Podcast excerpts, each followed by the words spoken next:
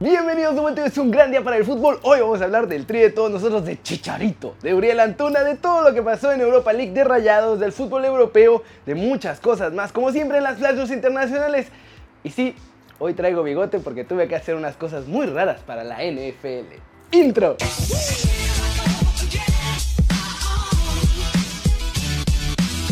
Arranquemos con la nota de fútbol del día y es el partido del Baby Tree contra la selección de Trinidad y Tobago porque ganamos caminando. La selección mexicana sub-22 derrotó dos goles a cero a su similar de Trinidad y Tobago en un partidito amistoso o molero más bien en la cancha del estadio Nemesio 10.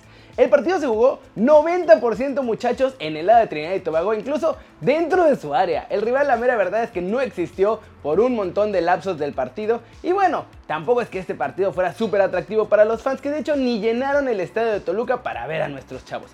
José Juan Macías empezó frío y perdonó una vez, pero no iba a perdonar dos veces. El delantero de León falló un cabezazo solito en los primeros 20 minutos, pero en la siguiente que tuvo sentenció como jefe.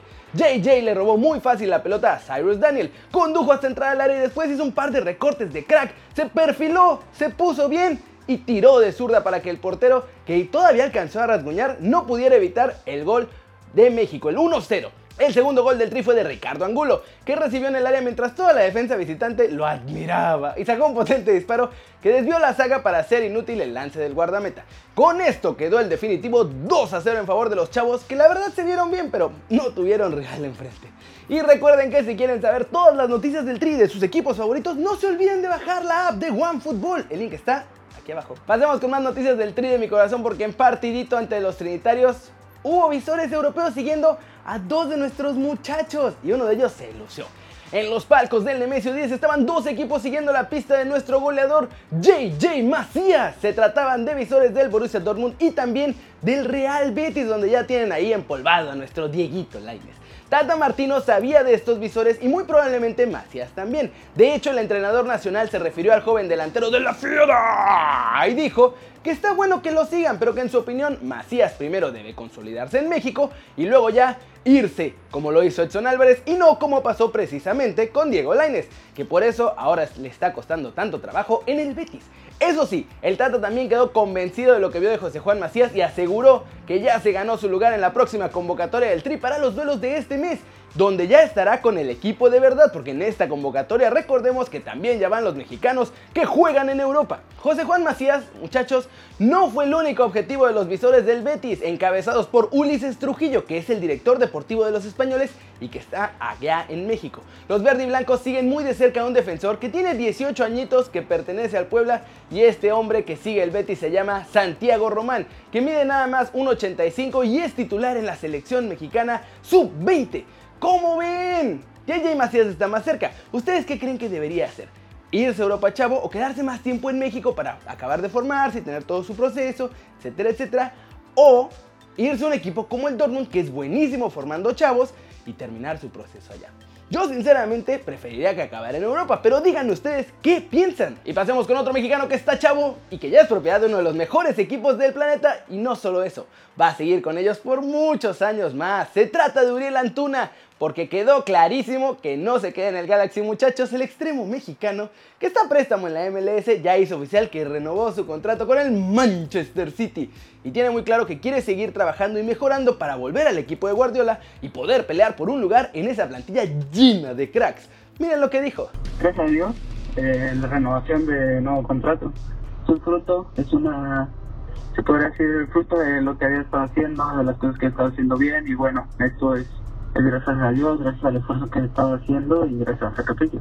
El estar dentro del campo te mucha experiencia, muchísima confianza de jugar, de, tocar, de tirar, todo ese tipo de cosas y pienso que más que nada bueno, eh, como lo dije anteriormente, eh, mi sueño es, es regresar a Manchester City y luchar por un puesto ahí. Sé que hay jugadores de calidad mundial, eh, de, de, muchísima calidad, pero bueno, nada, como te digo, nada es imposible y voy a luchar y tratar estar en los mejores equipos del mundo. Sí, claro, es uno de los objetivos y bueno, no voy a, descansar hasta conseguirlo. Como ven, ¿creen que Antuna tiene lo necesario para poder regresar al City y tener un lugar jugando bajo el mando de Pep Guardiola? Yo creo que todavía le falta, pero tiene la ventaja de que está chavo y todavía tiene mucho por mejorar. Y finalmente en Europa League nuestros mexicanos volvieron a sonreír y a brillar. Tuvieron buenas actuaciones. Para empezar, Chicharito volvió a ser titular con el Sevilla en el torneo europeo y volvió a demostrar que tiene hambre, que quiere ser titular y que quiere seguir marcando goles en el cuadro de Julen Lopetegui, pues apenas a los 16 minutos del partido ante el Apoel, el mexicano se encargó de abrir el marcador en favor de los andaluces. Chicha aprovechó un centro raso para ganarle la espalda a toda la defensiva rival y empujar el balón al fondo de la red, poniendo el 1-0 que al final sería el resultado definitivo en favor del Sevilla. Movimiento de Chicha fue fenomenal porque además él mismo fue quien comenzó la jugada y quien se encargó de terminarla. Raúl Jiménez otra vez no pudo anotar, pero eso sí, jugó bastante bien en el triunfo de los Wolves ante el Besiktas en Turquía. El cuadro inglés ganó por la mínima diferencia y con eso ya van dos partidos consecutivos con triunfo para los Wolves.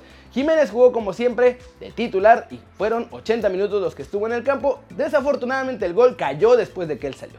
El Porto cayó ante el Feyenoord, pero Tecatito Corona no jugó este partido porque nuestro chavo está lesionado, así que esperemos que se recupere pronto porque claramente le hizo falta a los dragones en esta jornada europea. Eric Gutiérrez pues todavía no está al 100% como para jugar dos partidos por semana y mientras grababa el video, él estaba en la banca en el duelo en el que PSV iba venciendo en ese momento 4-1 muy tranquilamente al Rosenborg. Así que, ¿cómo la ven muchachos? Buen jueves para los mexicanos, excepto Tecatito que no jugó y Eric Gutiérrez, pero pues todavía no está listo. Los otros dos jugaron bien y Chicharito está reclamando estar en el 11 del Sevilla con buenas actuaciones y con goles.